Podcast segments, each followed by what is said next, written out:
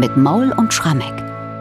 19. Sonntag nach Trinitatis, heute mit einer Bachkantate aus dem ersten Leipziger Jahrgang. Ich elender Mensch, wer wird mich erlösen?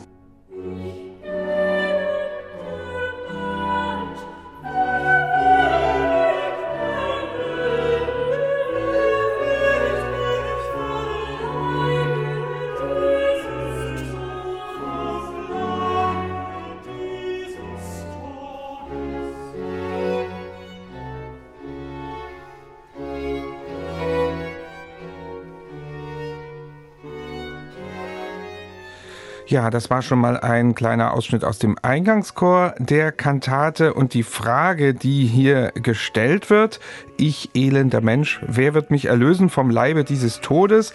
Diese Frage ist ein Paulus-Zitat und führt ein in einen Kantatentext, der sich auf den ersten Blick ganz intensiv mit dem Thema Schmerz, Plage und Tod beschäftigt. Michael, das hat natürlich einen Grund, oder? Natürlich, lieber Bernhard. Und der Grund ist mal wieder der Evangeliumstext für diesen Sonntag. Das Evangelium steht bei Matthäus 9. Jesus heilt einen Gichtbrüchigen. Und da ist ja die Geschichte die, also Jesus trifft da eben auf einen an der Gicht Erkrankten, der kann also nicht mehr laufen. Und er sagt zu ihm, sei getrost, deine Sünden sind dir vergeben. Und die Schriftgelehrten um ihn herum, die sprechen zu sich, was maßt er sich da an? Der lästert Gott. Und Jesus hört das und stellt die Schriftgelehrten zur Rede und will jetzt ihnen nun demonstrieren, dass er tatsächlich die Macht hat, auf Erden uns die Sünden zu vergeben. Und jetzt macht er einen, ich sag's jetzt mal etwas flapsig, auf dicke Hose und sagt zu dem Gichtbrüchigen, steh auf, hebe dein Bett auf und gehe heim. Und tatsächlich, der Gichtbrüchige ist von diesem Augenblick an geheilt. Er kann wieder gehen und jetzt jubelt das Volk und preist Gott dafür, dass er eben Jesus solche Fähigkeiten gegeben hat. Und in unserem Kantatentext wird eigentlich die klassische Deutung dieses Evangeliumstextes vorgenommen. Die Krankheit, die hier behandelt wird, ist nicht die Gicht, sondern die Sünde. Und die Gesundung von dieser Krankheit ist die Erlösung, die bietet wer? Jesus Christus. Also mit anderen Worten, Jesus liefert Erlösung und wenn wir auf seinen Bahnen wandeln, dann stehen wir sozusagen auf, nicht aus dem Gichtkrankenbett, sondern aus dem Sündenbett und folgen seiner Bahn. Und das ist im Grunde genommen der ganze Kantatentext und es wird auch sehr schön paraphrasiert und immer wieder in Anspielung gebracht an diesen Evangeliumsabschnitt. So heißt er zum Beispiel im Rezitativ 2. Hier aber tut des Heilands Hand auch unter denen toten Wunder. Scheint deine Seele gleich gestorben, der Leib geschwächt und ganz verdorben, doch wird uns Jesu Kraft bekannt, er weiß im geistlich Schwachen den Leib gesund, die Seele stark zu machen. Wenn wir jetzt mal wieder nach dem Dichter fragen, dann sind wir ziemlich ratlos, denn für die ersten beiden Leipziger Jahrgänge wissen wir praktisch überhaupt gar keine Dichter oder kennen diese nicht. Aber irgendwie kommt uns das Schema ja bekannt vor. Also es gibt ja öfters mal diese Ordnung einer Kantate mit Bibelzitat zu Beginn und dann auch noch ein Binnenchoral, wie es hier auch der Fall ist. Kann man da irgendwelche Rückschlüsse ziehen durch Vergleiche mit anderen Kantaten? Auf ein gewisses Dichterprofil, sage ich mal? naja, also wir können auf erstmal feststellen, das kommt nicht einmalig vor, sondern es kommt tatsächlich häufiger, speziell im ersten Jahrgang Bachs als Thomaskantor, also 1723, 24 vor.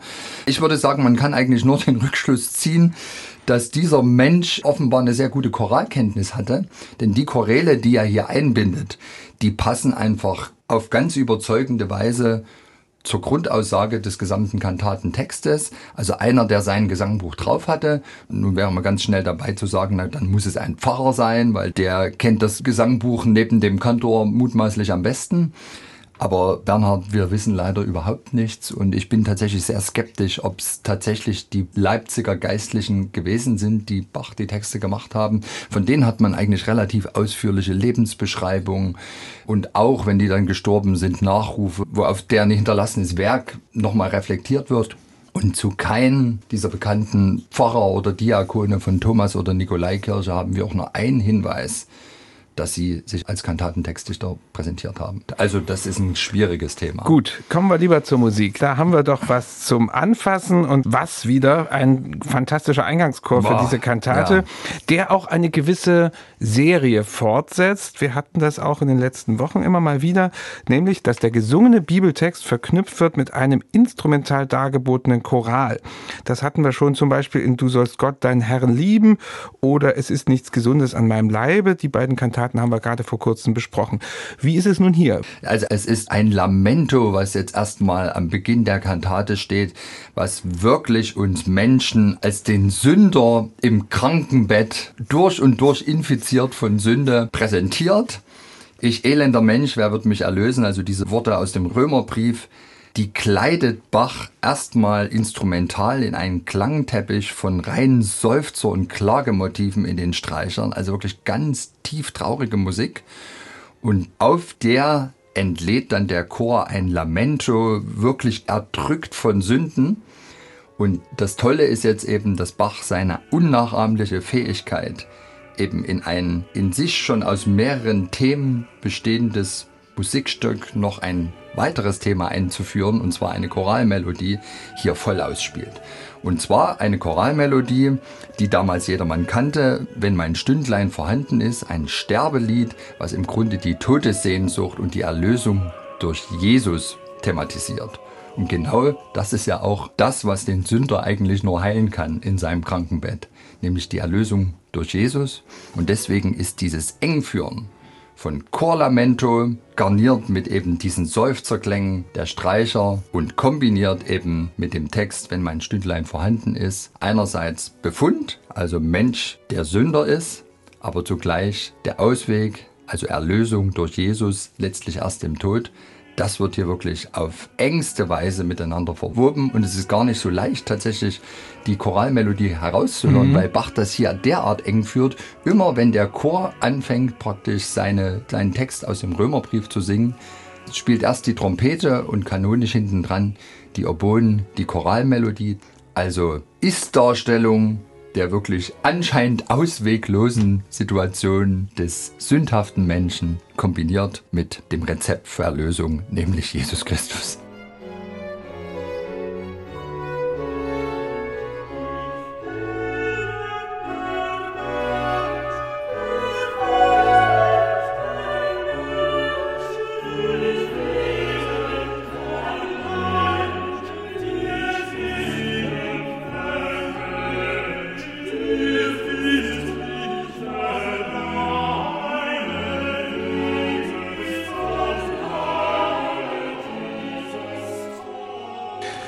Ja, wiederum eine Kombination also von gesungenem Bibeltext und instrumental dargebotenen Choral wieder auf einer anderen Stufe, also wieder eine Variation, die er da Also wir hatten hat. ja vor ein paar Wochen, also diese zwei anderen Kantaten, die Bach tatsächlich auch ein paar Wochen vorher komponiert hat. Es ist nichts Gesundes an meinem Leib und du sollst Gott deinen Herrn lieben. Auch jeweils dann im Eingangschor kombiniert mit einem letztlich wortlos kommentierenden Choral. Ich finde hier bei Ich elender Mensch da ist es auf die Spitze getrieben, weil es eben wirklich komplett parallel stattfindet. Es geht auch weiter großartig in dieser Kantate. Es folgt ein Rezitativ und an das Rezitativ schließt sich aber keine Arie, sondern ein Choral an zunächst. Kann man das als so eine Art Einheit betrachten, dass also der Choral sozusagen das Rezitativ fortsetzt? Auf jeden Fall, zumal es wirklich nach diesem Rezitativ, was sehr chromatisch und anstrengend daherkommt, uns allen gut tut, danach eine recht verbindliche Melodie zu mhm. hören. Und der Text des Rezitativs, der hat es natürlich auch in sich. Also da wird wirklich nochmal das Sündengift mit reichlich Metaphern beschrieben. Also da heißt es ja, o Schmerz, o Elend, so mich trifft, indem der Sündengift bei mir in Brust und Adern wütet. Die Welt wird mir ein Siech- und Sterbehaus, der Leib muss seine Plagen bis zu dem Grabe tragen.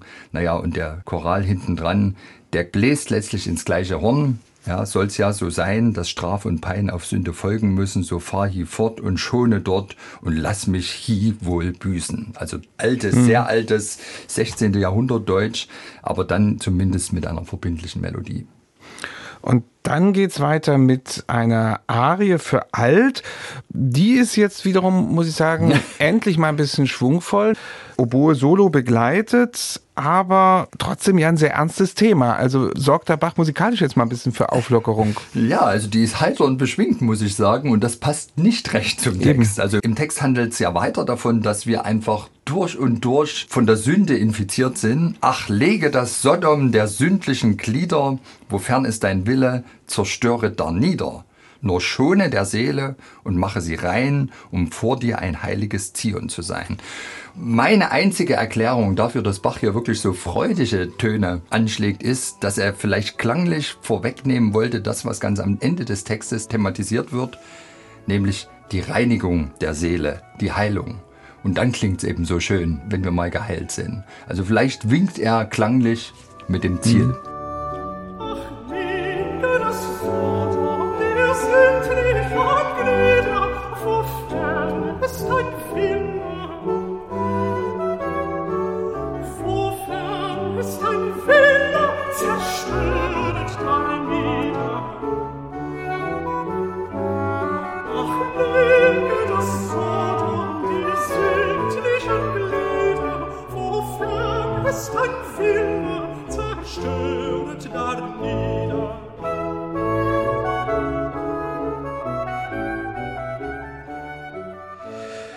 Das ist also die Altarie in dieser Kantate Ich elender Mensch, wer wird mich erlösen? Und dann gibt's noch eine Tenorarie mit einem recht optimistischen Text, also wo der Ausweg geschildert wird. Vergib mir Jesu meine Sünden, so wird mir Leib und Seel gesund. So beginnt die Arie. Aber wenn ich da reinhöre, Michael, muss ich sagen, da stimmt doch irgendwas nicht. Das geht doch rhythmisch so durcheinander irgendwie. Man kann so nicht so ein richtiges Metrum finden oder ist das nur meine Wahrnehmung? Ja, mir geht's auch so. Ich finde sie ganz prägnant, ganz charakteristisch. Man prägt sie sich schnell ein. Und im Text wird ja nochmal klar gemacht, dass die Vergebung der Sünden durch Jesus unsere Heilung sein wird. Vergib mir Jesus meine Sünden, so wird mir Leib und Seele gesund. Er kann die Toten lebend machen und zeigt sich kräftig in den Schwachen. Er hält den längst geschlossenen Bund, dass wir im Glauben Hilfe enden. Und ich frage mich, ob eben dieses Spiel mit den gezackten Rhythmen, die eben manchmal, also gerade am Ende einzelner Phrasen wirklich so durcheinander gehen. Dass hier vielleicht demonstriert werden soll, wie sich diese Gesundung Stück für Stück vollzieht. Also natürlich müssen wir erstmal aus dem Takt unseres sündlichen Lebens gebracht werden, um wirklich Erlösung zu erfahren. Vielleicht war das Bachs Spiel, aber vielleicht hat er auch etwas ganz anderes im Sinn und wir kommen ihm gerade nicht auf die Schliche. Vergibt mir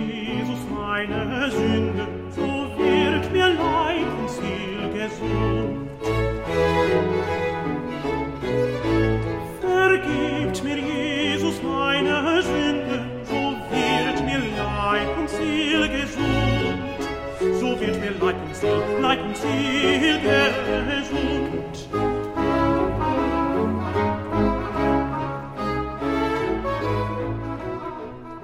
Ja, das ist also die Tenorarie am Schluss der Kantate. Es folgt dann natürlich noch der obligatorische Schlusschoral.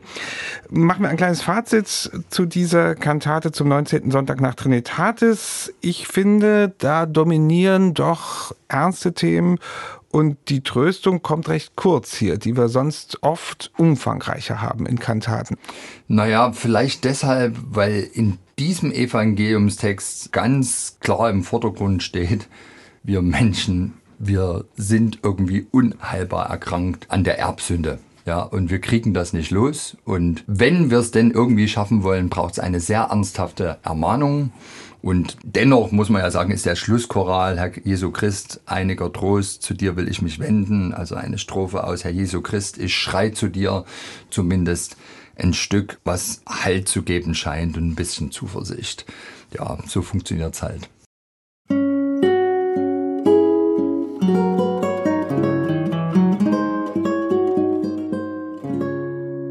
MDR Classic